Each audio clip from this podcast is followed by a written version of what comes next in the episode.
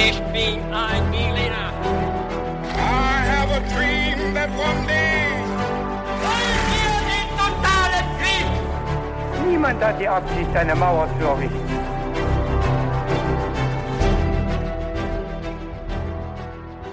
Hi und willkommen zurück zu einer neuen Folge bei His2Go und das wie immer mit uns, Viktor. Und David. Und bevor es gleich losgeht mit der Geschichte, sage ich noch ganz kurz was dazu, wie wir da immer vorgehen. Und zwar ist es so, dass immer einer die Geschichte vorbereitet und dann auch erzählt und der andere weiß nicht, worum es gehen wird in dieser Geschichte. Und heute wird uns David diese Geschichte erzählen und ich bin schon ganz gespannt. Bevor die Geschichte aber gleich losgehen wird, haben wir bei His2Go immer noch eine Frage, die wir uns gegenseitig stellen und die lautet wie immer, David, was trinkst du heute zum Podcast? Das ist eine gute Frage, Victor. Ich werde dir wie immer die Frage beantworten. Und zwar trinke ich eine Kräuterlimonade von Rivella dieses Mal. Auf Empfehlung unseres Zuhörers Tobias. Ja, klingt gut. Ich trinke heute eine Cola, weil es auch ähm, ja sehr warm ist. Ja, vielleicht noch die letzten sommerlichen Temperaturen, bevor es dann in den Herbst geht. Mhm.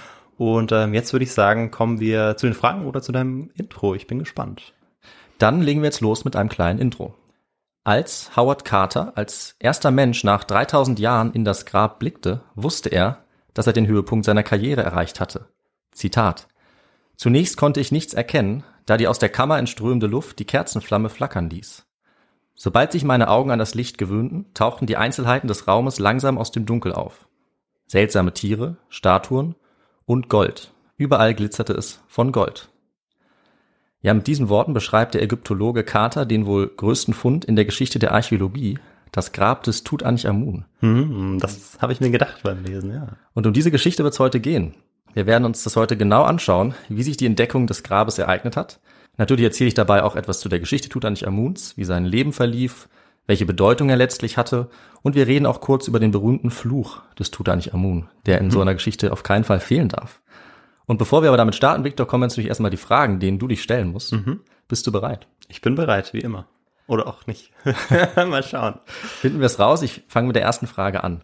Was löst in Europa die erste Ägyptomanie aus? Ich habe für dich drei Antwortmöglichkeiten. Und zwar A. Napoleons Ägyptenfeldzug. B. Das Buch The Mummy von 1827. Oder C. Die Verwendung von gemahlenen Mumien als Heilmittel. Uff. Ähm, ja, also ich bin äh, mit dem Napoleon-Feldzug vertraut. Aha. Und der war ja ähm, Ende des 18. Jahrhunderts. Genau. Ganz am Ende. Und deshalb würde ich sagen, das war's. Ich weiß es aber nicht. Ähm, und bin gespannt dann auf die Auflösung. Dann machen wir mal weiter. Ja. In welchem Zustand fand Howard Carter das Grab Tutanchamuns vor? War es A. Seit seiner Bestattung unberührt geblieben? B. Hatten Grabräuber sich Zugriff verschafft und einige Stücke entwendet? C. Das Grab war größtenteils zerstört und völlig ausgeplündert? Oder D. Das Grab war ganz leer und Tutanchamun war an einen anderen Ort gebracht worden? Auch eine sehr gute Frage. Was ich weiß, dass ähm, die Mumie des Tutanchamun sehr gut erhalten geblieben ist. Mhm. Glaube ich zumindest zu wissen. Und deshalb würde ich Antwort A tippen, dass ähm, diese, dieses Grab das Glück hatte, eben nicht von Grabräubern ähm, ja, besucht worden zu sein. Wir werden uns das gleich ganz genau anschauen. Super. Aber wir kommen vorher noch zur letzten Frage. Ja. Und zwar ist eine historische Frage jetzt. Was tat Tutanchamuns Vorgänger Echnaton? Ja, wieder vier Antwortmöglichkeiten. A. Er vergrößerte die Grenzen Ägyptens enorm. B. Er überließ Ägypten der Fremdherrschaft durch die Hethiter. C. Er führte eine religiöse Revolution durch. Oder D. Er dankte ab, um Tutanchamun auf den Thron zu bringen. Ich äh, tippe auf C, dass er, ähm, ich weiß gar nicht, ob es C war, aber dass er eine religiöse Revolution durchgeführt hat. Das war C. Und äh, ja, wir werden rausfinden, ob das stimmt. Wir steigen jetzt in die Geschichte ein und bevor wir uns auf eine faszinierende Reise an den Anfang des 20. Jahrhunderts zu der Entdeckung begeben, klären wir erstmal, wie Tutanchamun an dem Ort endete, an dem ihn Howard Carter dann 3000 Jahre später wiederentdeckt hat. Und weißt du, zu welchem Teil unseres Podcasts wir damit kommen, Victor? Ja, wir kommen damit zum historischen Kontext. Genau, der ist wieder ganz am Anfang dieses Mal. Und zunächst mal fragen wir uns jetzt, wie sah denn Ägypten vor Tutanchamun aus? Ganz ähnlich habe ich das auch schon in der Folge über die Pharaonin Hatschepsut zusammengefasst. Die kann man bei uns auch nochmal hören. Aber ich denke, ein kurzer Überblick ist hier auch wieder ganz praktisch. In Ägypten ist circa 3050 vor unserer Zeitrechnung die Zivilisation der Pharaonen entstanden, aus den Kulturen, die sich im Bereich des Nils entwickelt hatten bis zu dieser Zeit. Ägypten wurde dann von einem König geeint, einem Pharao, der die erste ägyptische Dynastie begründet hat. Dieser ausgedehnte Herrschaftsbereich der Pharaonen wurde dann möglich durch die hochentwickelte Bürokratie und die Erfindung der Hieroglyphenschrift, die wir, denke ich, alle kennen. Und seitdem hat dann mit der dritten Dynastie das ägyptische Frühreich geendet und ist in das sogenannte Alte Reich übergegangen. So um 2650 vor unserer Zeitrechnung. Dann hatten die Herrscher dieses Alten Reichs auch genug Ressourcen, um monumentale Bauwerke zu errichten, wie zum Beispiel die ersten Pyramiden. Wir befinden uns jetzt allerdings noch äh, über 1000 Jahre vor der Zeit Tutanchamuns. Also man muss sich klar machen, wie lange diese Geschichte tatsächlich gedauert hat. Diese Pyramiden haben zunächst jetzt als Gräber gedient für die oberste Gesellschaftsschicht, also den Pharao, seine Familie und die Mitglieder des königlichen Hofes. Und das Leben Tutanchamuns fällt aber nicht mehr in diese Zeit der Pyramiden und des Alten Reichs, sondern äh, gut 1000 Jahre später war es die 18. Dynastie im sogenannten Neuen Reich Ägyptens, in die Tutanchamun geboren wurde. Also wir überspringen jetzt mal locker viele hundert Jahre, äh, in denen sehr viel passiert ist, was wir in anderen Folgen natürlich dann behandeln müssen. Und äh, auch Hatschepsut hat in dieser 18. Dynastie gelebt, und zwar ungefähr 150 Jahre vor Tutanchamun. Die 18. Dynastie war gekennzeichnet durch die Ausdehnung des ägyptischen Reiches. Herrscher wie der Erste und der Dritte, Amenophis oder auch Hatschepsut haben das Reich vergrößert nach Norden und Süden. Ja. Und die Pharaonen waren zu dieser Zeit Anhänger des Gottes Amun, beziehungsweise Amun-Re. Dem zu Ehren ließen sie große Tempel errichten. Und der Name des Gottes steckt ja auch im Namen Tutanchamun, Hm. was gleich noch etwas wichtig sein wird. Denn das Ganze hat sich geändert, als der Pharao Echnaton an die Macht gekommen ist in der späten 18. Dynastie, also kurz vor der Zeit Tutanchamuns. Und wir haben ja am Anfang gefragt, was jetzt die Regierung Echnatons so richtig gemacht hat. Und Victor, du hast richtig gelegen. Er hat nämlich eine Art religiöse Revolution ausgelöst. Okay. Also eigentlich ein riesiger Skandal zu der Zeit, denn er hat jetzt die Verehrung des Amun-Re verboten und an dessen Stelle einen neuen Sonnengott eingesetzt, Aton. Das heißt, er hat mit der ganzen religiösen Tradition gebrochen, mit dem wichtigsten Gott, den es zu dieser Zeit gab, Amun. Stattdessen hat er jetzt für den neuen Gott Aton sogar eine neue Hauptstadt errichten lassen äh, und hat Ägypten in den Grundfesten wirklich erschüttert durch diese Umwälzung. Also er hat die Tempel aller anderen Götter schließen lassen, er hat ihre Namen auslöschen lassen und war damit eigentlich in der Geschichte der erste Verfechter eines monotheistischen Glaubens, weil nur noch dieser Gott Aton jetzt ganz oben stehen sollte. Und neben dieser religiösen Revolution ging auch der Einfluss Ägyptens generell zurück während Echnatons Regierungszeit. Das konkurrierende Reich der Hittiter wurde jetzt immer mächtiger, auch weil Echnaton seinen Verbündeten äh, im Norden nicht zur Hilfe gekommen ist. Genau, also die waren dann doch im Clinch, die beiden, und er hat sein Reich nicht den Hittitern überlassen, wahrscheinlich. Ganz so schlimm war es nicht. Genau. Und eine Frage hätte ich noch, ähm, in welchem Jahrhundert oder Jahrtausend bewegen wir uns jetzt grob, also Jahrhundert eher? Ja, gu äh, gute Frage. Also wir sind jetzt im 14. Jahrhundert Ah, vor unserer Zeitrechnung. Genau, also eben kurz nach ähm, Hat- Hatschepsut. Genau. In dieses 14. Jahrhundert, da fallen eben die Regierungszeiten Echnatons und Tutanchamuns. Okay, super. Echnaton ist dann gestorben, letztlich natürlich aus Gründen, die heute immer noch nicht ganz klar sind. Und ähm, was sich dann wieder geändert hat, ist, dass äh, nachdem Tutanchamun den Thron bestiegen hat, äh, diese religiöse Umwälzung jetzt wieder umgekehrt wurde. Also es waren ganz entscheidende Ereignisse. Tutanchamun war sehr jung bei dieser Thronbesteigung, ungefähr neun Jahre alt erst.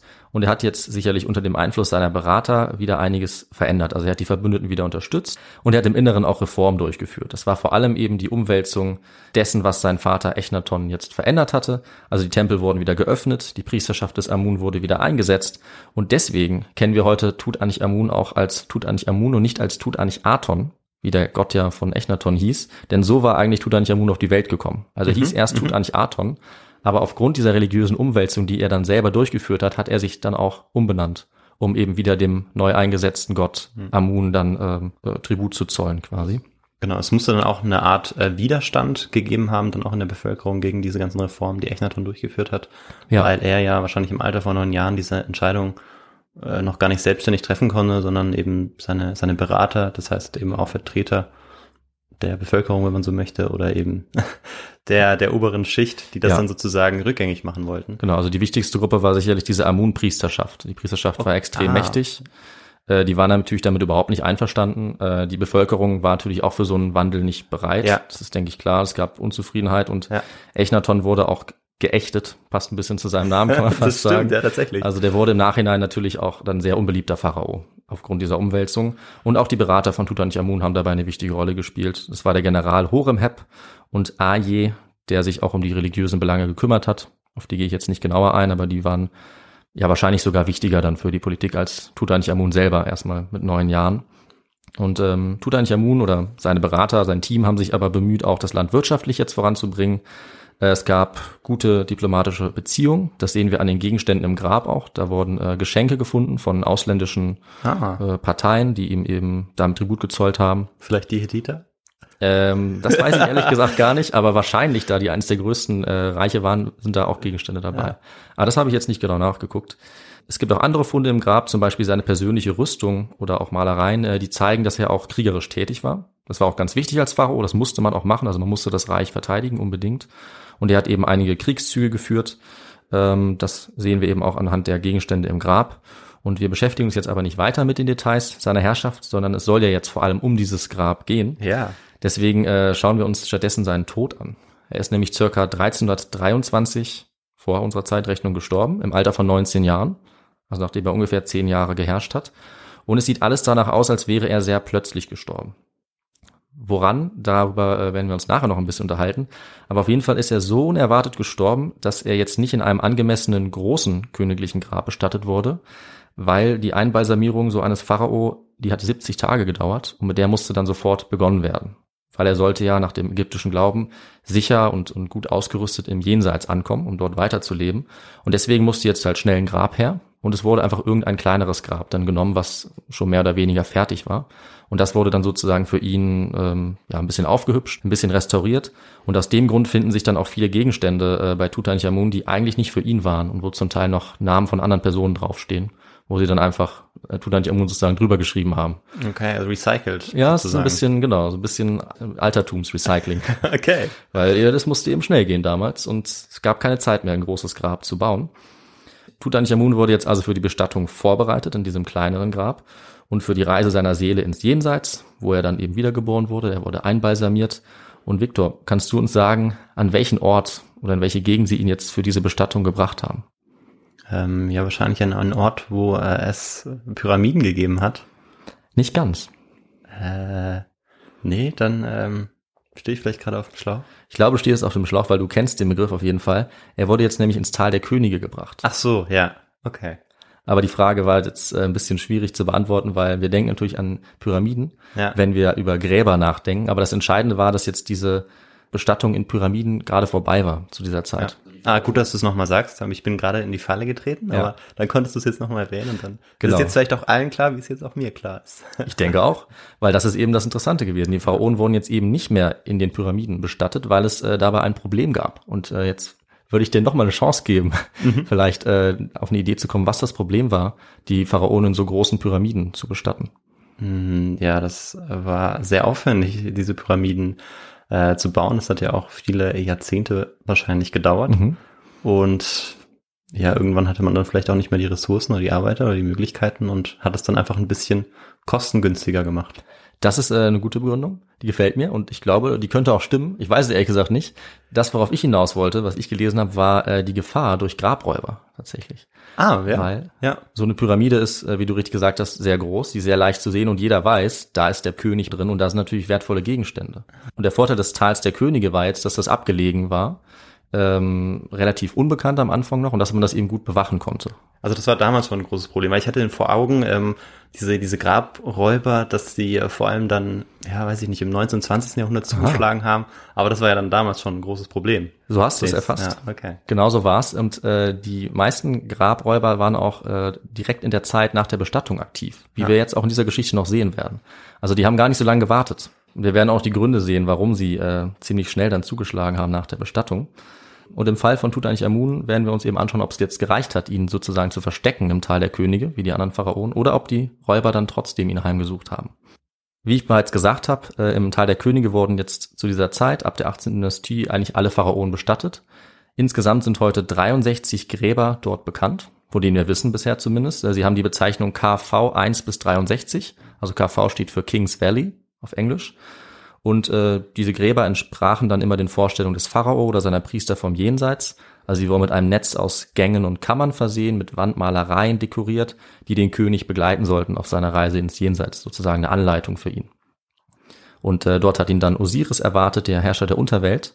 Und so war es natürlich auch im Fall des Grabs von Tutanchamun, dass die Bezeichnung KV 62 trägt. Und das ist, denke ich, mit Sicherheit das bekannteste in diesem Teil der Könige. Und diese Region wurde dann in der Moderne immer bekannter. Es immer mehr Leute sind auf die Idee gekommen, dort mal zu suchen, äh, als eben auch die Ägyptologie äh, langsam bekannter wurde. Am Anfang waren das eher Abenteurer. Es gibt einen sehr berühmten italienischen Abenteurer, der zum Beispiel auch eine Geschichte wert wäre, der einige Gräber gefunden hat und es wurden nach und nach immer mehr entdeckt, äh, bis man eigentlich der Meinung war, dass es gar nicht mehr so viel zu finden gab in diesem Tal der Könige. Aber es gab eben Pharaonen wie Tutanchamun, deren Leichnam bzw. Mumie immer noch nicht gefunden wurde. Das heißt, es war schon manchen Leuten klar, dass man noch weiter suchen konnte. Und äh, unter diesen Leuten, die dann auch immer mehr Archäologen waren, also ein bisschen professioneller gesucht haben, war dann auch ein Brite namens Howard Carter, der wahrscheinlich bekannteste Archäologe und Ägyptologe. Und um den geht es jetzt. Und dafür springen wir jetzt in die Neuzeit, also wieder 3000 Jahre voran, Richtung Gegenwart, und schauen uns seine Geschichte genauer an. Am 9. Mai 1874 kam Howard Carter äh, zur Welt in London als Sohn eines Aquarellmalers. Und äh, das erwähne ich deshalb, weil äh, das Malen im Prinzip sein erster Beruf wurde und auch seine große Stärke. Also er erhielt erstmal eine rudimentäre Bildung, aber er hat von seinem Vater Malen und Zeichnen gelernt und diese Fähigkeiten wurden dann auch schnell wertgeschätzt durch einen großen Sammler ägyptischer Antiquitäten. Für den hat er dann einige Aufträge ausgeführt und wurde so bekannt, dass er dann an einen Professor namens Newberry weiterempfohlen wurde. Und das war sozusagen äh, der Schritt, mit dem er es dann nach Ägypten geschafft hat. Weil dieser Newberry hat Carter im Alter von 17 Jahren erstmals mitgenommen nach Ägypten zu einer Grabung. Und dort hat er dann in Aquarell die Funde dieses Professors festgehalten, weil er eben sehr gut zeichnen konnte. Das war dann im Jahr 1891 und das war im Prinzip der Beginn der 40-jährigen Karriere Carters in Ägypten, die ihn dann zu einem der bekanntesten oder vielleicht dem bekanntesten Ägyptologen aller Zeiten machen sollte. Carter konnte sich in der Folgezeit dann bewähren bei den Arbeiten für Newberry. Er wurde dann für immer weitere Ausgrabungen angeheuert. Ähm, er hat auch die Hauptstadt des Pharao Echnaton dann mit untersucht, Tel El Amana. Und Howard Carter wird in dieser Zeit beschrieben als ein überaus energischer Mensch, ein leidenschaftlicher Forscher, äh, eine außerordentliche Persönlichkeit sogar. Er hat sich sehr um die Funde natürlich gekümmert, also um die Zeugen der Vergangenheit, aber auch um das Personal, mit dem er zusammengearbeitet hat. Das zeigt zum Beispiel eine kleine Anekdote, als Carter 1905 bei einer Ausgrabung war. Da kam eine relativ dreiste Gruppe an Touristen, ziemlich arrogant, äh, um die zu besichtigen. Und diese Leute haben sich dann diskriminierend verhalten gegenüber dem ägyptischen Personal. Und das fand Carter gar nicht gut. Die haben sie wohl rassistisch beleidigt und er hat dann diese Gruppe aufgefordert zu gehen. Es gab eine klar, weil die mhm. waren relativ namhaft und Howard Carter hat dann seinen Job verloren als Resultat dieser, dieser Geschichte. Und das zeigt eben, wie leidenschaftlich er dabei war und ja. auch äh, immer, ja, sich nicht zu schade war, auch in Konflikte mit mächtigen Leuten einzugehen, auch später noch in seinem Leben. Ich musste gerade daran denken, ähm, wer denn das gewesen sein könnte, so von der Art ja. her. Und ich musste dann natürlich an die Thors denken von vor ähm, Stimmt. drei Folgen, glaube ich, so von der Art her, wie ja. sie sich sozusagen einfach in den Urlaub begeben und dann versuchen, ähm, so interessiert zu machen, aber letztendlich eigentlich nicht. Mit denen hatte Carter immer wieder Probleme. Also so reiche Touristen, die sich das anschauen wollten, ja. die irgendwie da rumgetrampelt sind. Trotzdem hat er jetzt aber eben während der Zeit viel Erfahrung gewonnen. Von 1899 bis 1904 war er Chefinspekteur auch für eine Ausgrabung bei Hatschepsut, mhm. ihrem Grab und Tutmosis. Und ähm, in der Zeit danach entstand dann die Partnerschaft, die schließlich zur Entdeckung von Tutanchamuns Grab geführt hat. Also die zentrale Partnerschaft dieser Geschichte. Und dabei kam dann äh, George Herbert, Earl of Carnarvon ins Spiel, ein Adliger aus Großbritannien. Mhm. Und ähm, kurz gesagt einfach Carnarvon. Der war ursprünglich eigentlich zur Kur aus äh, gesundheitlichen Gründen nach Ägypten gekommen. Er war immer ein bisschen kränklich, aber er hat sich dort schnell gelangweilt, was man halt als Adliger so macht. Ähm, ja. Und äh, dann ist er auf die Idee gekommen, Ausgrabungen zu finanzieren weil das damals so ein bisschen in war. Ja, das, so kann man doch Geld sinnvoll investieren. Ja. Heute würde man Fußballclubs kaufen. Ganz spannend. Ja, wenn ich damals. das Geld hätte und äh, ich dürfte einfach äh, da graben oder es wäre so einfach wie damals, wo es natürlich noch nicht so reguliert war, dann würde ich vielleicht auch jemanden für mich was ausgraben mhm. lassen. Mhm. Weil äh, wir sehen ja dann der Tatsache, dass ich seinen Namen erwähne, dass es geklappt hat. Ja. und er sich durch diese Finanzierung eben auch unsterblich gemacht hat. Äh, Carnarvon wollte sich eben jetzt an irgendwelchen Ausgrabungen äh, beteiligen, aber er brauchte einen Archäologen, der natürlich die Fachkenntnis hatte und da wurde ihm dann Carter empfohlen.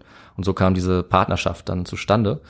Die beiden wurden dann ein Team und sie haben dann auch von 1907 bis 1914 verschiedene Ausgrabungen durchgeführt. Allerdings sind sie bis dahin noch nie ins Tal der Könige gekommen, wo sie eigentlich am liebsten gegraben hätten. Also es war zu der Zeit schon bekannt, dass da die großen Entdeckungen wahrscheinlich zu machen waren.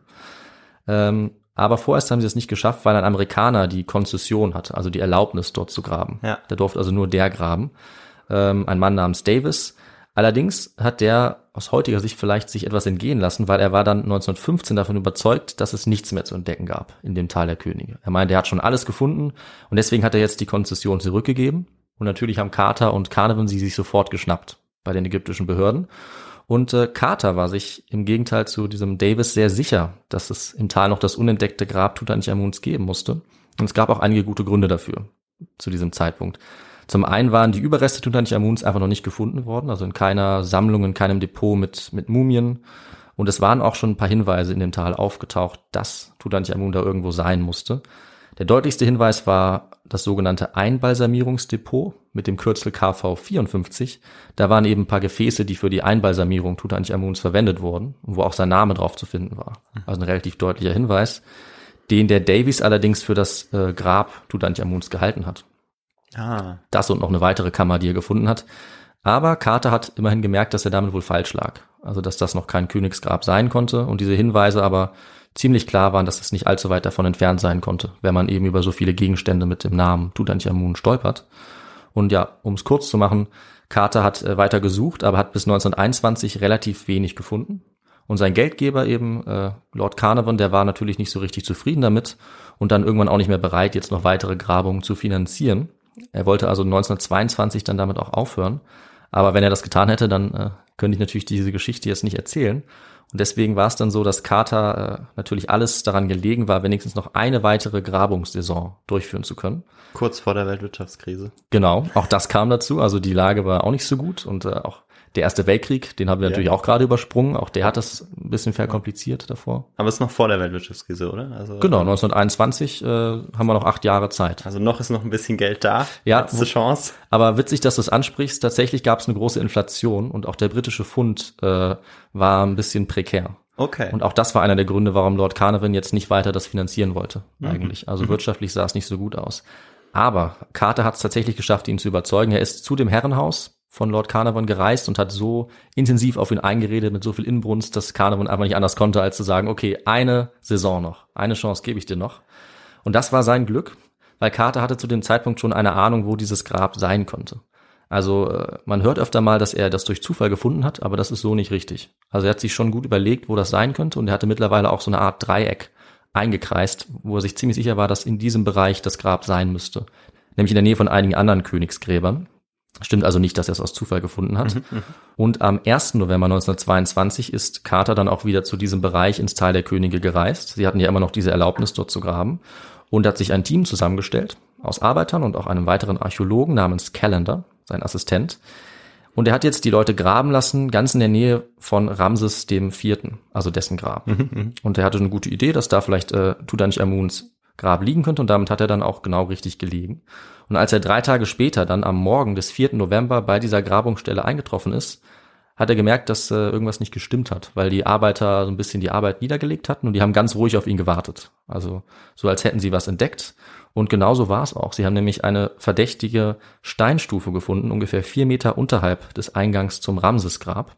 Das war eine Treppenstufe. Und äh, Carter hat jetzt die dazugehörige Treppe sofort freilegen lassen, fieberhaft, so schnell es ging. Und er konnte dabei auch schon erkennen, dass diese Treppe von dem Typus war, der in der 18. Dynastie gebaut wurde. Also alles deutete schon darauf hin, dass das zu Tutanchamun gehören könnte. Und nachdem jetzt äh, Carter dann auch die dazugehörige Tür zu einem Teil freigelegt hat, äh, war er sich relativ sicher, dass er hier wahrscheinlich einen großen Fund hatte. Und was würdest du tippen, äh, Victor, hat er in der Situation jetzt als erstes gemacht? Hm. Er hat es äh, versucht, also ich hätte in diesem Moment versucht, es sicherzustellen, dass, Mhm. ähm, dass niemand anderes jetzt sozusagen da dran kommt. Das zunächst einmal und ähm, nachdem er das gemacht hat, weitergraben. Hätte ich auch gesagt, ne? Weitergraben äh, macht eigentlich Sinn, weil man nicht widerstehen kann. Äh, aber genau das war eben die Frage, weitergraben oder nicht, Ja. weil ähm, so ganz privat hat er das ja nicht gemacht. Also er hatte natürlich noch Zuständigkeiten und verantwortliche Personen, die er informieren musste. Und er hat dann auch dem Drang widerstanden, jetzt einfach diese Tür zu öffnen und hat erstmal telegrafiert nach äh, England. Und dort hat er eben dann Lord Carnarvon benachrichtigt, der eben noch in England war und hat ihm jetzt äh, berichtet von diesem Fund. Und er hat ihm ein sehr berühmtes Telegramm geschickt mit den Worten, habe endlich wunderbare Entdeckung im Tal gemacht. Ein großartiges Grab mit unbeschädigten Siegeln. Bis zu ihrer Ankunft alles zugedeckt. Gratuliere. Also wir sehen schon, er gratuliert sogar Carnarvon, seinem Geldgeber eben für diesen Fund, obwohl er damit ja aus, bis auf das Geld eigentlich nichts zu tun hatte. Aber da sehen wir eben, wie wichtig die Rolle dieses Ja. Geldgebers Lord Carnarvon war. Funktion auch genau die Rolle, ja. Und äh, so war eben dann die Vorgehensweise. Er hat das Grab jetzt erst wieder zuschütten lassen, wie du sagst, damit eben niemand es jetzt äh, irgendwie in der Nacht noch ausraubt oder so. Genau. Weil Ja. die Möglichkeit, dass irgendwie Grabräuber kommen, war schon immer da. Also das war natürlich immer gefährlich. Äh, und so haben sie dann eben abgewartet. Also er hat jetzt mehrere Wochen durchhalten müssen bis zum 24. November. Dann war endlich Lord Carnarvon da. Der hat auch seine Tochter mitgebracht, Lady Evelyn. Und äh, als die dann vor Ort waren, wurde der Eingang jetzt wieder freigelegt, endgültig. Und erst in dem Moment war klar, dass das, was sie gefunden haben, zu Tutanchamun gehört. Weil nämlich weiter unten auf der Tür, die vorher nicht ganz freigelegt war, jetzt die Siegel von Tutanchamun auch angebracht waren. Carter ist dann allerdings auch noch etwas anderes aufgefallen, was ihn erstmal ziemlich bestürzt hat. Und zwar bemerkte er jetzt in der linken Ecke der Tür ein Loch, das eindeutig erneut versiegelt worden war. Und das hat eigentlich erstmal seine schlimmsten Befürchtungen wahr werden lassen, nämlich, was wie so oft in der Archäologie äh, eine große Enttäuschung sein kann, dass dieses Grab tatsächlich bereits geplündert war und dass sich irgendjemand Zugang verschafft hat und danach dieser Eingang dann wieder verschlossen wurde. Okay. Und äh, dass vielleicht dann die wertvollsten, die prächtigsten Gegenstände vielleicht gar nicht mehr in dem Grab waren. Und die einzige Hoffnung, äh, dass vielleicht doch noch was zu finden war, war, dass diese Siegel, die danach neu wieder da waren, äh, offiziell von der ägyptischen Totenstadt der damaligen Zeit waren. Und das wäre eben nicht passiert, wenn das Grab völlig leer gewesen wäre. Dann hätte man sich nicht die Mühe gemacht, das offiziell wieder zu versiegeln. Und als jetzt dann äh, Carter und sein Team, die waren jetzt zu viert, also er, Lord Carnarvon, der Archäologe, der noch dabei war, Calendar und die Tochter von Lord Carnarvon, Lady Evelyn, als die vier jetzt das Grab betreten haben, musste Carter eigentlich noch einen weiteren Beamten dabei haben. Denn das habe ich zwar bisher nicht erwähnt, aber es gab schon Vorschriften und Regelungen. Die ägyptische Altertumsbehörde äh, hat natürlich nicht erlaubt, dass man einfach privat in irgendwelche Gräber reingeht. Äh, deswegen sollte Carnarvon eine offizielle Person dabei haben. Und er hat jetzt ziemlich clever reagiert. Er hat das sozusagen für sich genutzt, denn die Erkenntnis, dass jetzt Grabräuber da waren, war relativ entscheidend. Und deswegen hat er das sofort weitergegeben an die Behörde, weil zu dem Zeitpunkt das Gesetz so geregelt war, dass der ägyptische Staat bei unberührten Gräbern den gesamten Inhalt des Grabes zugesprochen bekommen hat. Aber bei nicht mehr ganz intakten, geplünderten Gräbern wurde 50-50 geteilt. Das heißt, sie hätten dann 50 Prozent der Grabbeigaben bekommen. Ganz interessante Regelung. Und deswegen hat Carnarvon das natürlich direkt erwähnt, dass hier schon mal jemand war, um sich diese 50 Prozent zu sichern. Also ihm und, und den anderen Lord Carnarvon. Und dann äh, wurde am 25. November erstmal diese erste Tür geöffnet. Das war wohl noch erlaubt ohne diesen offiziellen äh, Beamten. Und Carter und sein Team haben dann erstmal geguckt, was dahinter ist. Weil sie wussten zu dem Zeitpunkt immer noch nicht, ob es wirklich ein Grab ist. Also wir wissen es heute, aber sie haben das dann erst nach und nach festgestellt. Und sie haben jetzt erstmal einen Gang gefunden hinter dieser ersten Tür, der allerdings völlig mit Geröll gefüllt war. Und noch ein alarmierendes Zeichen, man hat gesehen, dass in diesem Gang in der Mitte das Geröll eine andere Farbe hatte. Das heißt, auch da hat man gesehen, dass jemand einen Tunnel durch dieses Geröll gegraben hat und es dann mit anderem Gestein wieder aufgefüllt hat. Also das nächste Zeichen, dass äh, vorhin schon mal jemand hier war. Am Nachmittag des 26. Novembers gegen 4 Uhr kam dann eine zweite Tür zum Vorschein, nachdem dieses Geröll weggeräumt war. Und diese zweite Tür war ebenfalls versiegelt. Und vielleicht ahnst du schon, Victor, sie hatte ebenfalls auch noch ein Loch, was wieder äh, neu zugemauert worden war. Das heißt, auch hier hatte sich wieder jemand Zutritt verschafft äh, zur nächsten Tür. Als nächstes hat dann Carter selbst ein kleines Loch in diese zweite Tür gehauen und eine Kerze reingehalten. Das war relativ wichtig, weil er erstmal prüfen wollte, ob es irgendwelche giftigen Gase gibt nach dieser ganzen Zeit. Hm. Dann erst hat er es äh, gewagt, jetzt nach 3000 Jahren als erster Mensch wieder in dieses Grab oder beziehungsweise den nächsten Raum reinzugucken. Und als dann sich seine Augen an die Dunkelheit gewöhnt hatten und er das Gold und diese ganzen faszinierenden Gegenstände gesehen hat, hat er das eben so beschrieben, wie ich es ja in der Einleitung schon mal kurz gesagt habe. Und er wusste dann, dass er die Entdeckung seines Lebens gemacht hatte. Und dann hat ihn eben Lord Carnarvon nach den Berichten gefragt, was er sieht. Und dann hat er dieses berühmte Zitat gesagt, wunderbare Dinge, wonderful things. Also somit das berühmteste Zitat dieser ganzen Geschichte eigentlich. Das heißt, derjenige, der ähm, vor drin gewesen war, Mhm. der hatte dann nicht alles mit rausnehmen können oder äh, war Genau. erwischt worden? So viel können wir schon mal verraten. Also alles war auf jeden Fall nicht weg, sonst hätte er diese wunderbaren Dinge Ja, genau. nicht äh, gesehen. Und ich komme noch dazu, was wohl genau vorgefallen ist zu der Zeit. Aber ich habe ja schon gesagt, dass er der Erste war seit 3000 Jahren. Das heißt also, auch so viel habe ich schon mal Das, verraten. das stimmt schon mal. Das Ah. stimmt auf jeden Fall, ja. Ich, ich, äh, ich lüge jetzt nicht. das ist schon richtig. Also er war jetzt seit ganz, ganz langer Zeit der Erste, der einen Blick da reingeworfen hat. Und er hat gesehen, es war noch einiges da. Aber es war eben auch einiges weg. Also spätestens bei der zweiten beschädigten Tür war klar, äh, dass die Befürchtung wahr geworden war von Carter und dass sich tatsächlich Grabräuber äh, dort Zugriff verschafft hatten. Allerdings war eben das große Glück, dass äh, sie nicht so viel Zeit hatten, besonders viel mitzunehmen. Und vielleicht auch, dass das schon in der Antike passiert war, was eben auch ganz typisch war. Also wir können jetzt heute rekonstruieren und auch Carter konnte sich das schnell denken, dass die erste Plünderung des Grabes wahrscheinlich direkt nach der Bestattung erfolgt war. Und zwar ziemlich sicher von den Leuten, die Tutanchamun da auch bestattet haben. Weil die Mhm. natürlich genau wussten, wo es war, Mhm. wann es äh, versiegelt wurde und auch welche Gegenstände sich da drin befunden haben. Also es waren vielleicht Arbeiter oder wer weiß, also Leute, die die Gegenstände da reingetragen haben oder so und die eben wussten, wo dieses Grab war. Und äh, dieser Diebstahl wurde dann eben auch kurze Zeit später bemerkt. Also es kann durchaus wirklich ein Monat nach der Bestattung gewesen sein. Äh, dann kamen eben die Priester, die dafür zuständig waren, haben gesehen, hier fehlt was, hier ist ein Loch. Dann haben sie aber festgestellt, ein Großteil der Gegenstände ist noch da. Und dann haben sie das Grab eben wieder versiegelt. Das kann man sehen und da ist eben wieder das Siegel jetzt drauf, dieser offiziellen Totenstadt. Aber dann konnte man auch sehen, dass das Ganze noch ein zweites Mal versiegelt wurde von der Totenstadt. Das heißt, es ist wieder jemand eingestiegen. Das heißt, es war klar und wir wissen heute sicher, es waren mindestens zweimal äh, Grabräuber da vor Ort. Und die sind tatsächlich auch nochmal wiedergekommen oder also wahrscheinlich andere. Und beim zweiten Mal kann man davon ausgehen, wurden die sogar auf frischer Tat ertappt. Weil in diesem Gang äh, mit dem Geröll hat Carter ein äh, kleines Tuch gefunden, in das Gegenstände eingewickelt waren, so zum Abtransport, als würde man es gleich mitnehmen. Und die Tatsache, dass das noch da lag, deutet darauf hin, dass die Diebe direkt erwischt wurden, auf frischer Tat. Und wenn das passiert ist, dann können wir uns auch sicher sein, dass die äh, das nicht überlebt haben, beziehungsweise dass sie dann hingerichtet wurden. Ja. Weil ein schlimmeres Verbrechen als die äh, Totenruhe und die, die Reise ins Jenseits zu stören des Pharaos, die, die gab's nicht. Und diese, diese Grabräuber wurden auf brutalste Weise hingerichtet. Und äh, das hat Carter eben dort schon rekonstruieren können. Und äh, war natürlich dann auch ziemlich aufregend, das, äh, das, Ja. das rauszufinden, aber umso erleichternder zu sehen, dass eben nicht alles geplündert war. Aber die Frage war natürlich, wie weit die Grabräuber gekommen sind und was sie alles mitgenommen haben. Ähm, Und für, für Großbritannien und für Carter ähm, war das natürlich ein, ein großes Glück auch, weil dadurch, dass eben Grabräuber schon da waren, das ist ja am Anfang erwähnt, konnte man dann sicher sein, dass es 50-50 aufgeteilt wird zwischen den Behörden, Ja. die dann dafür verantwortlich waren. Das heißt, ähm, sie hatten äh, sozusagen Glück im Unglück. Eigentlich schon, ja. Also eigentlich könnte sich darüber auch gefreut haben. Allerdings ähm, sage ich dazu nachher noch mehr und äh, er hat sich da vielleicht auch ein bisschen zu früh gefreut. Und du dich jetzt vielleicht auch. Aber dazu kommen wir nachher noch, weil Ja. äh, die ägyptischen Behörden hatten da noch ein Wörtchen mitzureden. Verrate ich schon mal. Ähm, auf jeden Fall hatten sie jetzt einen Blick geworfen, also dieses Team in die zweite Kammer, beziehungsweise die Vorkammer und hatten da diese Gegenstände gesehen und jetzt ist die Frage, wie es nach dieser ersten Deckung weiterging. Und ähm, klar ist, jetzt haben Carter, Lord Carnarvon, Lady Evelyn und äh, der Archäologe Calendar den nächsten Raum betreten, diesen Vorraum, um sich die Gegenstände anzusehen. Aber was nicht so ganz klar ist, wann sie das gemacht haben. Weil jetzt, wo sie diese Funde da gesehen haben, ist eben diese Regelung ähm, zum Tragen gekommen, dass jetzt jemand Offizielles dabei sein musste vom ägyptischen Staat.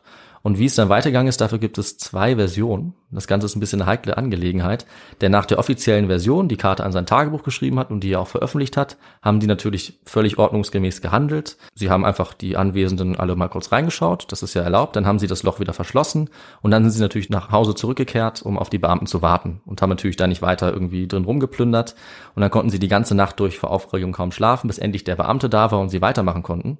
Das ist die offizielle Version, aber es gibt eine inoffizielle Version, die laut dem Historiker Michael Habicht auch die wahrscheinlichere ist, ähm, wobei nie ganz klar sein wird, wie es abgelaufen ist.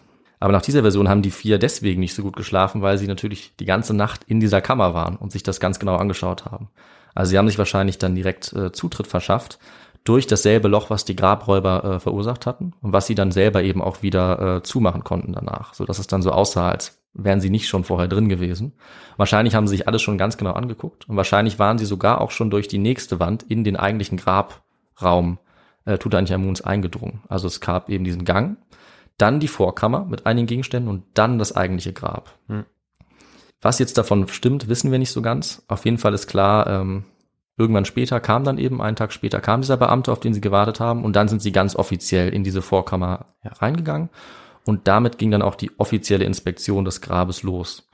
Das war dann äh, allerdings am 27. November 1922 erst der Fall, also als alles vorbereitet war, als sie auch elektrische Beleuchtung dann hatten, als der offizielle Inspektor dabei war und eben wieder dieses Viererteam, das ich jetzt schon erwähnt habe. Äh, die sind jetzt offiziell in die Vorkammer rein und haben da eine Menge faszinierender Gegenstände gefunden, unter anderem zwei lebensgroße bemalte Wächterfiguren aus Holz, auch vergoldet, eine phänomenale bemalte Truhe mit Jagdszenen des Königs Tutanchamun. Die ist sehr, sehr sehenswert. Da wird es sicherlich ein paar Fotos geben auf Instagram, äh, die wir dazu reinstellen. Äh, es gab viele weitere Gegenstände, auf die ich jetzt gar nicht mehr alle eingehen kann, also ganz, ganz viel. Aber es gab auch die Spuren der Grabräuber. Also die waren kaum zu übersehen. Es war ein völliges Chaos in diesem Raum. Alles war durcheinander, aufeinander gestapelt und man konnte sehen, dass die Leute, die das Grab wieder verschlossen haben nach dem Raub, auch nicht wussten, was sie damit machen sollen. Und die haben die Sachen einfach aufeinander gestapelt. Bei vielen Gegenständen konnte man sehen, dass das Gold abgerissen wurde davon. Die waren zum Teil beschädigt. Äh, und was wohl am beliebtesten war bei den Grabräubern, das waren die wertvollen Duftöle, die auch äh, Tutanchamun mitgegeben wurden. Und man hat wohl im Grab sogar noch äh, das Parfüm riechen können. Aber diese gut zu verkaufenden Duftöle, die waren alle geraubt worden dann zu der Zeit. Aber zum Glück waren solche Sachen wie ähm, ja religiöse Gegenstände, wo auch der Name Tutanchamun dann drauf stand, für die Grabräuber nicht so interessant, Mhm. weil sie die nicht so gut kau- verkaufen konnten. Und das sind natürlich gerade die Sachen, die für uns, also für die Ägyptologie dann besonders interessant sind. Also auch da eigentlich wieder Glück im Unglück. Äh, So wurde also dieser Raum jetzt dann untersucht. Es kamen am nächsten Tag noch mehr Leute, um das Grab zu besuchen. Es kam dann auch ein erster Pressevertreter der Times. Und äh, während all dieser Dinge hat dann Carter immer so getan, als wäre er genauso überrascht über die Funde wie die anderen Leute, die dabei waren, weil er natürlich äh, nicht zugeben konnte, dass er sich das vielleicht schon genauer angeschaut hatte. Vielleicht, ja. Vielleicht, wahrscheinlich. Wahrscheinlich, ja. Ähm, und ja, die meisten haben wahrscheinlich auch schon eine Ahnung gehabt. Also einige berichten auch, es kam ihnen schon so vor, als wüsste er genau, was jetzt als nächstes kommt und auch dann hinter der nächsten Wand. Und ähm, was jetzt natürlich der Fall war, ist, es gab eine weltweite Sensation. Also alle Medien haben sich sofort auf diese Geschichte gestürzt. Äh, diese Story, dieser Fund hat in Windeseile sich um die Welt verbreitet. Äh, die Times hat dann ein Exklusivrecht sogar bekommen von Lord Carnarvon und war jetzt die einzige Zeitung, die berichten durfte über diese Funde. Die Fotos veröffentlichten durfte, die Fotos veröffentlichen durfte und ähm, auch da gab es dann natürlich eine riesen äh, Sensation, einen riesen Skandal in den Medien, weil alle anderen jetzt auf die Times angewiesen waren. Aber er Ähm, musste ja auch ein bisschen sein Geld reinholen, das er ausgegeben hatte. richtig. Ähm, gab es ja auch drauf zu achten. Jetzt, Ja. wo der Pfund äh, ja immer mehr an Wert verlor. Ja, du hast recht, es gab auf jeden Fall eine riesen äh, Summe natürlich für Lord Carnarvon und auch für Carter für dieses Exklusivrecht. Aber im Nachhinein äh, wird, wird oft gesagt in Literatur, dass das vielleicht nicht so schlau war, weil sie sich die Medien so ein bisschen zum Feind gemacht haben. Und die oft äh, davon berichtet haben, wie, wie schlecht sich die Ausgräber da verhalten, dieses Team, wie arrogant die sind und wie, wie schwierig der Umgang mit denen ist. Also es war so ein bisschen ein zweischneidiges Schwert. Aber unabhängig davon, alle Leute auf der ganzen Welt waren fasziniert davon. Ja. Alle Medien haben davon berichtet. Es gab jetzt eine sogenannte Tutmania um Tutanchamun, also alle waren wahnsinnig nach Neuigkeiten. Es gab jetzt ein riesiges Interesse an Archäologie, an Abenteuern, dem Orient insgesamt und sogar die Mode wurde davon beeinflusst. Also es gab jetzt Schmuck im ägyptischen Stil, der, der neu hergestellt wurde. Und das ging eigentlich die nächsten acht Jahre so weiter. Also jede Neuigkeit wurde sofort aufgebauscht, jedes Detail wurde berichtet. Carter hat sich jetzt in der Zwischenzeit aber bei diesem ganzen Trubel ein Expertenteam zusammengestellt, weil ganz alleine konnte er das äh, jetzt nicht untersuchen. Also er hat eigentlich die besten Leute bekommen. Äh, aus New York kamen viele und äh, die haben jetzt die Funde analysiert, was mittlerweile immer schwieriger wurde, weil sehr viele Schaulustige waren, die dieses Grab quasi belagert haben. Aber was ganz wichtig war, ist, dass die Leute jetzt ähm, die Materialien dort konservieren mussten, weil es war jetzt frische Luft ins Grab eingedrungen. Es war auch dadurch, dass es offen stand, Sonne natürlich äh, dort reingekommen. Die Sonnenstrahlen haben das Holz beschädigt und so organische Materialien wie Leder oder andere Stoffe, die sind sehr schnell zerfallen. Ja. Das heißt, es war extrem wichtig, die jetzt schnell zu konservieren und dann auch äh, aus dem Grab rauszuschaffen. Damit waren sie jetzt also erstmal äh, beschäftigt. Und deswegen hat es auch noch eine Weile gedauert, bis zum 23. Februar 1923, also einige Monate später nach der ersten Öffnung, als dann der nächste Raum tatsächlich betreten werden konnte, also die eigentliche Grabkammer, in der Tutanchamun auch bestattet war. Ähm, vorher hatten sie eben die ganzen Gegenstände aus dieser Vorkammer rausgenommen und jetzt wurde endlich diese zweite Wand offiziell geöffnet, in der auch ein Loch war von den Grabräubern und wahrscheinlich eben auch Ja, gut, genau. Carter schon drin war, genau. Also der war wieder auch nicht so überrascht von dem, was er da jetzt gefunden hat.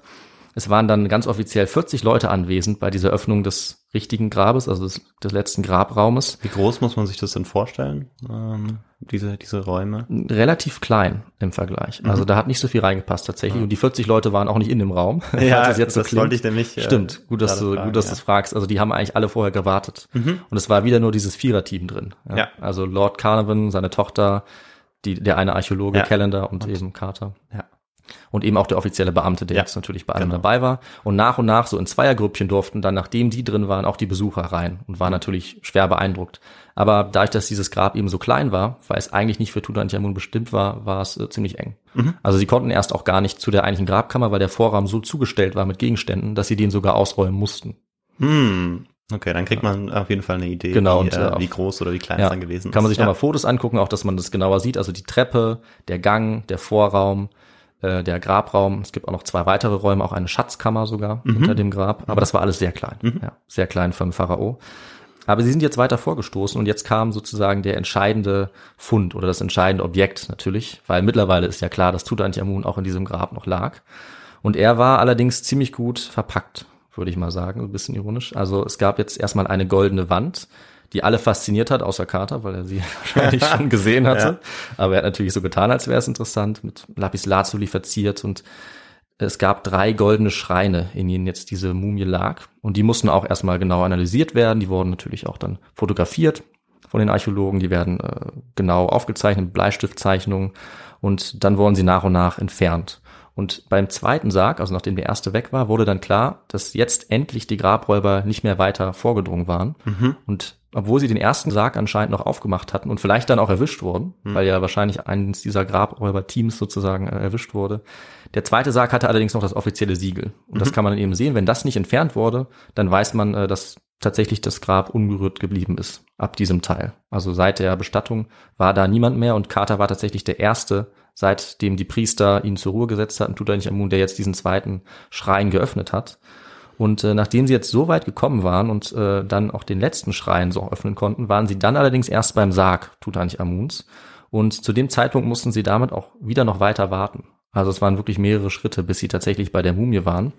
Und es hat jetzt noch ein weiteres Jahr gedauert, bis Carter dann zum ersten Mal sozusagen das Gesicht Tutanchamuns blicken konnte. Was sicher gut für den Hype war, weil dann konnte der äh, ja, Ja. immer wieder neu befeuert werden Ja. durch sozusagen neue Funde, obwohl ja eigentlich schon es entdeckt war, man musste ja immer warten. Ganz genau. Also dann- man, man könnte eine eigene Mediengeschichte eigentlich auch. Äh, genau. Äh, könntest du eine Doktorarbeit drüber schreiben. Gibt's bestimmt Ja. zig, wie da die ganze Zeit berichtet wurde. Jeder Gegenstand wurde fotografiert, der rausgekommen ist. Ganz Mhm. viele Gerüchte.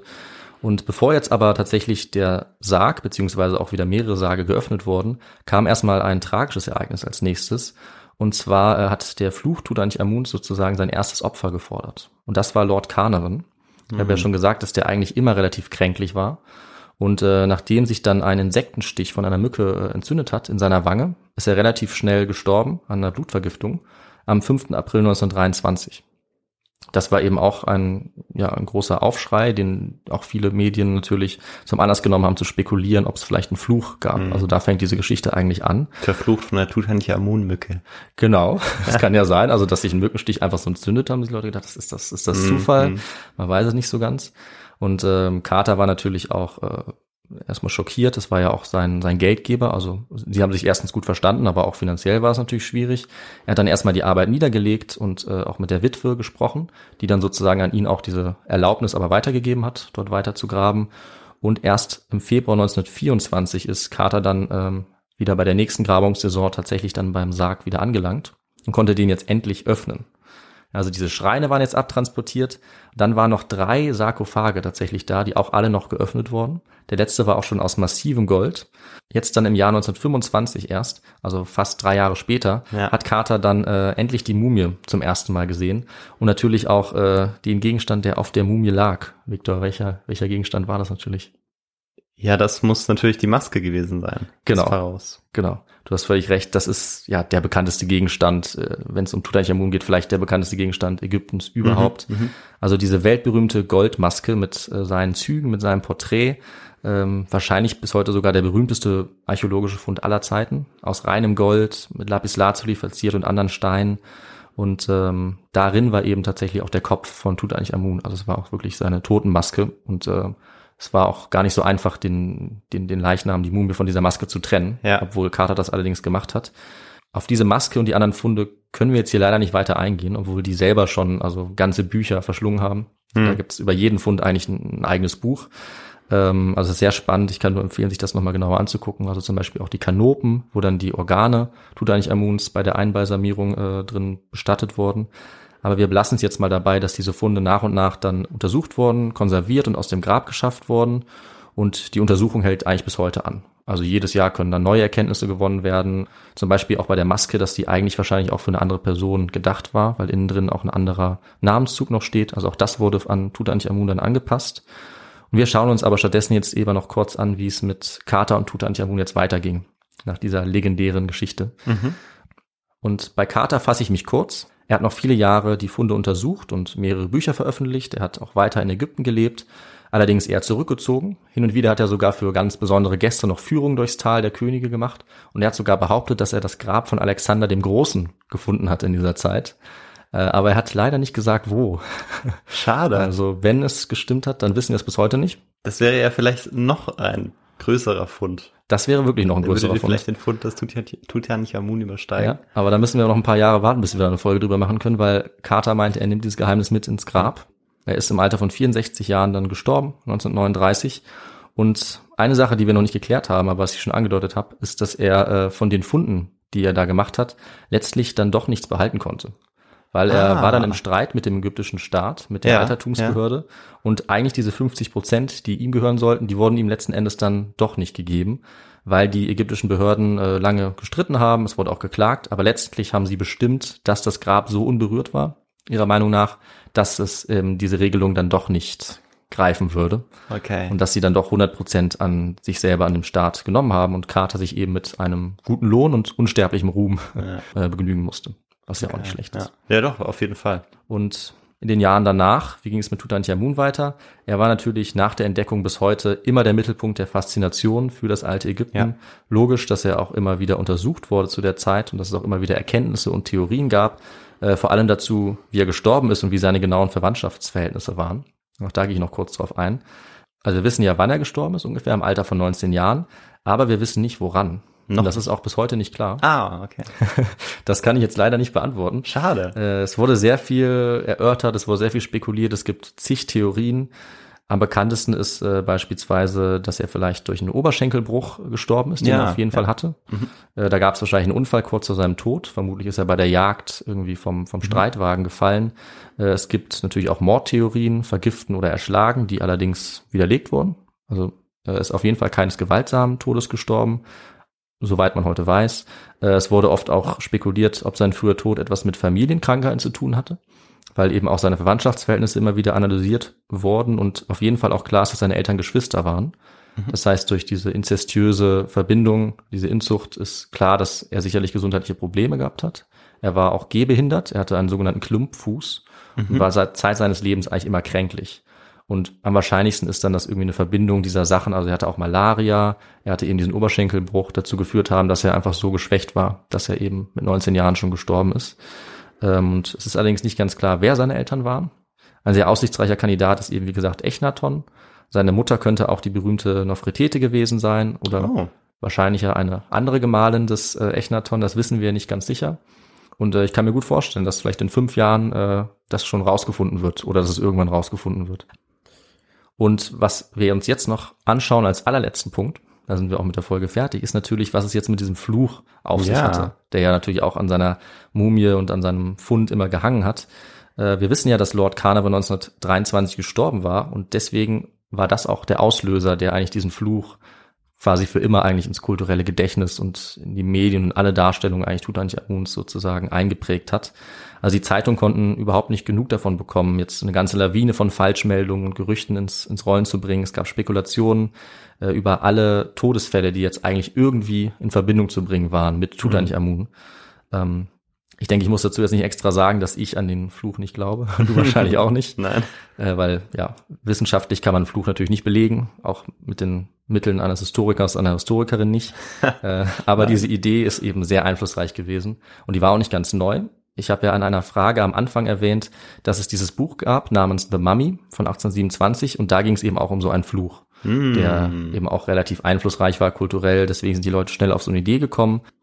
Und dieses Buch bringt uns natürlich jetzt auch noch zu einem wichtigen Teil, weil wir müssen ja noch die Fragen klären. Und eine davon habe ich auch noch gar nicht aufgelöst. Nämlich die allererste Frage war ja jetzt, was in Europa die erste Ägyptomanie ausgelöst hat, diese Faszination. Und da lagst du richtig, Victor. Das war tatsächlich der Napoleon-Feldzug. Ah, doch. Ja, ganz genau. Da wurden zum ersten Mal äh, ganz wichtige Funde gemacht und Napoleon hatte Wissenschaftler dabei, die auch das Tal der Könige untersucht haben und da gab es dann zum ersten Mal eine richtige weltweite Faszination dafür. Und Napoleon war ja auch bekannt dafür, äh, sehr gerne Kunst zu rauben. Ganz genau. Das ist sicherlich auch noch eine weitere Folge wert. Äh, wir schauen uns aber noch die zweite Frage an. Da hattest du ja gemeint, dass das Grab unberührt geblieben ist, aber wir haben festgestellt, dass es keineswegs unberührt war, dass wir zwar Glück haben, dass die wichtigsten Gegenstände vielleicht unberührt geblieben sind, aber dass sich tatsächlich zweimal Grabräuber noch direkt in der Zeit Tutanchamuns da Zugriff verschafft haben. Und ja, die dritte Frage, da hast du allerdings wieder recht. Du hast ja richtig gesagt, äh, Echnaton hat eben eine religiöse Revolution durchgeführt. Und dafür ist er bis heute bekannt und war eben bei den alten Ägyptern dafür ziemlich unbeliebt, dann weil er eben alles umgewälzt hat. Hm, immerhin. Und um jetzt nochmal zum Fluch kurz zurückzukehren, die Medien und die Leute allgemein waren eben so fasziniert, die haben einfach nach, nach jeder Neuigkeit, nach jeder spannenden Story sich gesehnt. Und äh, der Tod Kanarins wurde dann eben ausgeschlachtet, um alles Mögliche zu berichten. Also es war die Rede von einem Stromausfall genau zu seiner Todeszeit. In Kairo gingen alle Lichter aus angeblich. Dann sind immer wieder andere Leute zu Tode gekommen. Zum Beispiel ein Ingenieur, der ist direkt beim Grab an einem Hitzschlag gestorben. Ein anderer Archäologe ist äh, umgeknickt, gefallen beim Grab und ist auch dann gestorben. Es gab noch ganz viele andere Todesfälle und alle bei allen wurden eben immer gesagt, das muss äh, Tutanchamun gewesen sein, der sich sozusagen recht für die für die Grabesöffnung. Dann gab es auch einen Stein in seinem Grab, auf dem ein Fluch stand, was eben auch nicht untypisch war für, für ägyptische Gräber, dass da mal äh, die Leute, die das betreten, verflucht wurden. Allerdings wurde das natürlich falsch wiedergegeben. Der Fluch war eigentlich auch gar nicht so schlimm in Wirklichkeit. Und selbst in den 70er Jahren kam das auch nochmal auf. Auch da ist jemand äh, in der Altertumsverwaltung plötzlich gestorben. Und einer der Menschen, die Tutanchamun vor kurzem untersucht haben, also vor nicht allzu langer Zeit, Zahi Hawass, der schreibt dazu in seinem Buch ganz klar, äh, so faszinierend dieser Fluch auch ist, die Geschichten darum sind und bleiben frei erfunden. Ach so, ja, ich Zufälle. denke, das ist, ja, das, das ist klar. klar. Ja. Er hat das ganz gut nochmal erzählt, weil er selber eben auch äh, einige Geschichten erlebt hat, die man auch zu dem Fluch dazu rechnen könnte. Mhm. Also zum Beispiel sind seine Geräte mal ausgefallen oder sowas. Mhm. Ähm, aber er hat sich sogar die Mühe gemacht, in dem Buch, was ich eben auch benutzt habe, genau zu erklären, woran das liegen kann. Ja. Also es ist eben sehr heiß und natürlich äh, fällt da auch mal jemand in Ohnmacht oder so. Und früher waren eben die Grabungen auch nicht so sicher wie heute. Und was man auch nicht vergessen darf, wenn man jetzt so ein Grab öffnet nach 3000 Jahren, gibt es natürlich auch Viren und Bakterien, die sich da gebildet haben. Also auch das könnte zum Beispiel Lord Carnarvon noch geschwächt haben. Hm. Ähm, deswegen wartet man heutzutage auch ein bisschen länger, erstmal ein paar Stunden, äh, bis die Luft entwichen ist, bevor man sich dann so einen Sarkophag genauer anschaut. Und ja, heute sind eben Archäologen wie Havas da deutlich, deutlich vorsichtiger. Aber dieser Fluch bleibt eben eine sehr spannende Idee, sehr faszinierend und aus, aus der Geschichte tut eigentlich Moons eigentlich auch nicht wegzudenken. Also mhm. jeder Doku kommt dieser Fluch vor und deswegen wollte ich ihn natürlich auch äh, hier nicht weglassen. Aber damit sind wir jetzt am Ende der Geschichte angelangt, der mhm. Entdeckung des Grabs von Tutanchamun. Wir haben also gesehen, wie es zu seinen Lebzeiten aussah, wie die wohl größte archäologische Sensation aller Zeiten genau ablief. Und ich denke, es ist klar, dass die Geschichte von ihm und seinem Grab auch noch lange nicht vorbei ist. Und dass selbst sein Grab auch noch weiter untersucht wird. Weil ich weiß nicht, ob du es mitbekommen hast, aber 2015 wurde zum Beispiel erstmals die These aufgestellt, dass es noch einen weiteren Raum gibt in diesem mhm. Grab, in dem sich vielleicht dann sogar noch eine weitere Mumie befinden könnte. Okay. Also auch das wird mit modernsten Methoden weiter untersucht. Aber wir beenden an dieser Stelle die Folge und äh, das war's jetzt mit der Sensation um Tutanchamun. Ja, vielen Dank, David, für äh, diese sehr spannende Folge. Und ähm, das finde ich äh, immer eigentlich eine schöne Herangehensweise, dass man sozusagen äh, aus der Neuzeit, sozusagen von der Neuzeit ausgeht mhm. ähm, und dann eben verfolgt, wie sozusagen historisch oder in dem Fall in der Archäologie vorgegangen wird, um eben solche Sachen aufzudecken und dass das auch noch in Zukunft vieles aufgedeckt werden muss und werden wird. Absolut. Und ähm, man sozusagen auch in der Zukunft Updates über die Geschichte geben kann. Und mich hat es auch so ein bisschen ähm, zurückerinnert, weil ich als Kind auch ähm, bei ähm, der einer dieser vielen Tutanchamun-Ausstellungen gewesen bin. Ah, okay. Ähm, hatte damals vor allem habe mich habe ich mich für die Ausstellungsstücke interessiert, weniger äh, für die Geschichte drumherum mhm. und weiß noch, dass ich auch sehr fasziniert war, auch äh, von dieser Maske. Und ähm, Genau, das hat mich ein bisschen zurückerinnert und jetzt ein bisschen ja. den Bogen gespannt und äh, habe jetzt ja. natürlich ein ganz neues, ein ganz anderes Wissen dazu. Ja. Und ähm, ja, vielen Dank dafür.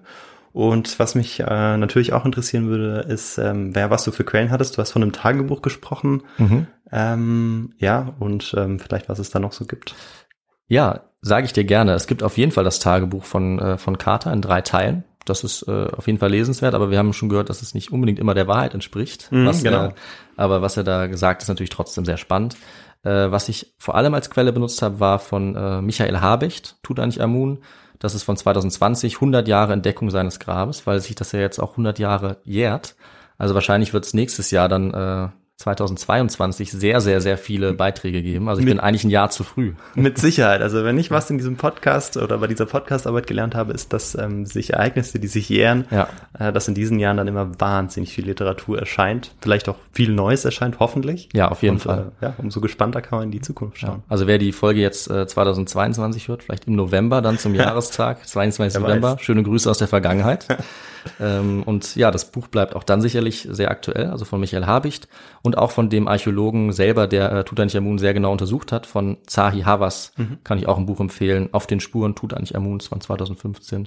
Das waren äh, einige der Bücher. Es gibt auch noch einige andere. Also ich habe ziemlich viele diesmal genommen und die werden wir dann auf jeden Fall unter der Folge verlinken, auf unserer Website auch bekannt geben. Also sehr faszinierend und was ich sehr cool finde, viele von den Büchern haben auch noch eine Menge Bilder, weil man eben diese ganzen faszinierenden Gegenstände sich dann auch noch ein bisschen genauer angucken kann. Und äh, viele Punkte auch, die ich nicht erwähnt habe zum Beispiel. Also du hast es gerade fast noch ein bisschen angesprochen, das finde ich ganz gut. Natürlich, dass diese Gegenstände jetzt aus Ägypten und aus anderen Ländern ja auch überall auf der Welt zu finden sind, sagt uns auch, dass aus heutiger Sicht natürlich nicht mit, alles mit rechten Dingen zugeht, wenn äh, zum Beispiel jetzt britische Archäologen einfach irgendwelche Gegenstände dort finden, die sich einstecken und ähm, also in den Ländern, aus denen sie ursprünglich stammen, dann eben äh, einiges geraubt wird. Das ist ja auch ein Problem, was eigentlich in der Geschichte der, der Archäologie äh, wahnsinnig aktuell ist. Und äh, ja, auch das hätte ich noch mehr ansprechen können, aber man muss sich eben entscheiden. Und deswegen würde ich sagen, äh, ich übergebe dir nochmal das Wort und du kannst ja dann noch zum Schluss was sagen, wie man uns äh, unterstützen kann. Richtig, das mache ich jetzt noch. Und als erstes wollte ich sagen, das hast du auch schon angesprochen, dass wir jetzt die Literatur auch unter, unter unseren Folgen verlinken, also nicht nur, äh, nur auf Social Media und auf unserer Website. Und äh, unterstützen könnt ihr uns, indem ihr uns Feedback gebt, zum Beispiel über unsere Feedback-E-Mail, über das Kontaktformular. Die Feedback-E-Mail lautet feedback.histogo.gmail.com. Das war jetzt viel Feedback. Genau. Äh, Und dann habt ihr natürlich noch die Möglichkeiten über äh, Social Media uns Nachrichten zu schreiben. Wir sind auf Instagram, Twitter und YouTube unterwegs. Ähm, da könnt ihr dann auch Likes vergeben, ähm, ja, followen auf Spotify beispielsweise auch. Und ihr habt ja auch die Möglichkeit, uns finanziell zu unterstützen, also über unsere Website. Da gibt es einen Spendenlink über PayPal oder das Bankkonto. Dann können wir ein bisschen in unsere Ausrüstung investieren oder uns Literatur, noch weitere Literatur zulegen. Und ihr könnt ähm, eben auch über unseren Shop ein bisschen Merch kaufen. Das, diese Möglichkeit gibt es ja jetzt auch. Genau, die Fanartikel. Genau, die Fanartikel, damit unterstützt ihr uns natürlich auch. Und ja, dann ähm, gibt es eigentlich nur noch eine Sache zu sagen. Ähm, und zwar, dass es in zehn Tagen die nächste Folge gibt. Ich äh, bin mir noch nicht ganz sicher, was wir machen werden, weil die Idee, die ich im Kopf hatte, die äh, war ganz ähnlich tatsächlich. Oh, okay. Ähm, vielleicht schwinge ich noch mal ein bisschen um. Ihr habt uns ja, äh, also ihr Zuhörerinnen und Zuhörer, genug Vorschläge gegeben, dass wir auch andere Dinge äh, behandeln können. Und das äh, werde ich auch machen, wahrscheinlich. Und dann heißt es bis in zehn Tagen. Bleibt gesund und ja, bis dahin alles Gute. Bis dann. Ciao.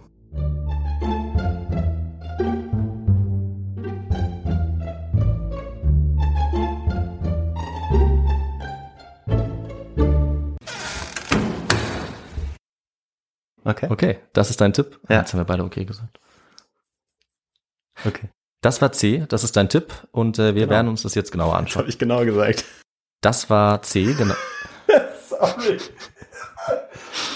Nicht leicht. Ist Okay. Nicht leicht. Okay. Hey, it's Paige DeSorbo from Giggly Squad. High quality fashion without the price tag. Say hello to Quince. I'm snagging high-end essentials like cozy cashmere sweaters, sleek leather jackets, fine jewelry, and so much more. With Quince being 50 to 80% less than similar brands. And they partner with factories that prioritize safe, ethical, and responsible manufacturing. I love that. Luxury quality within reach. Go to quince.com slash style to get free shipping and 365 day returns on your next order. Quince.com slash style.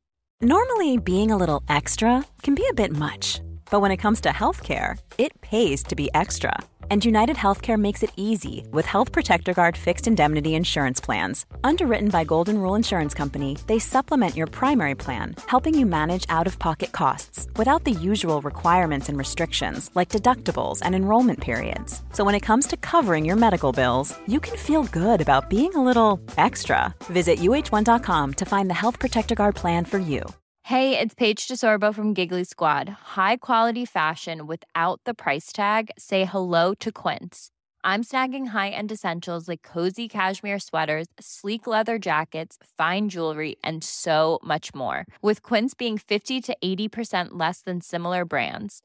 And they partner with factories that prioritize safe, ethical, and responsible manufacturing. I love that. Luxury quality within reach. Go to quince.com slash style to get free shipping and 365 day returns on your next order. Quince.com slash style.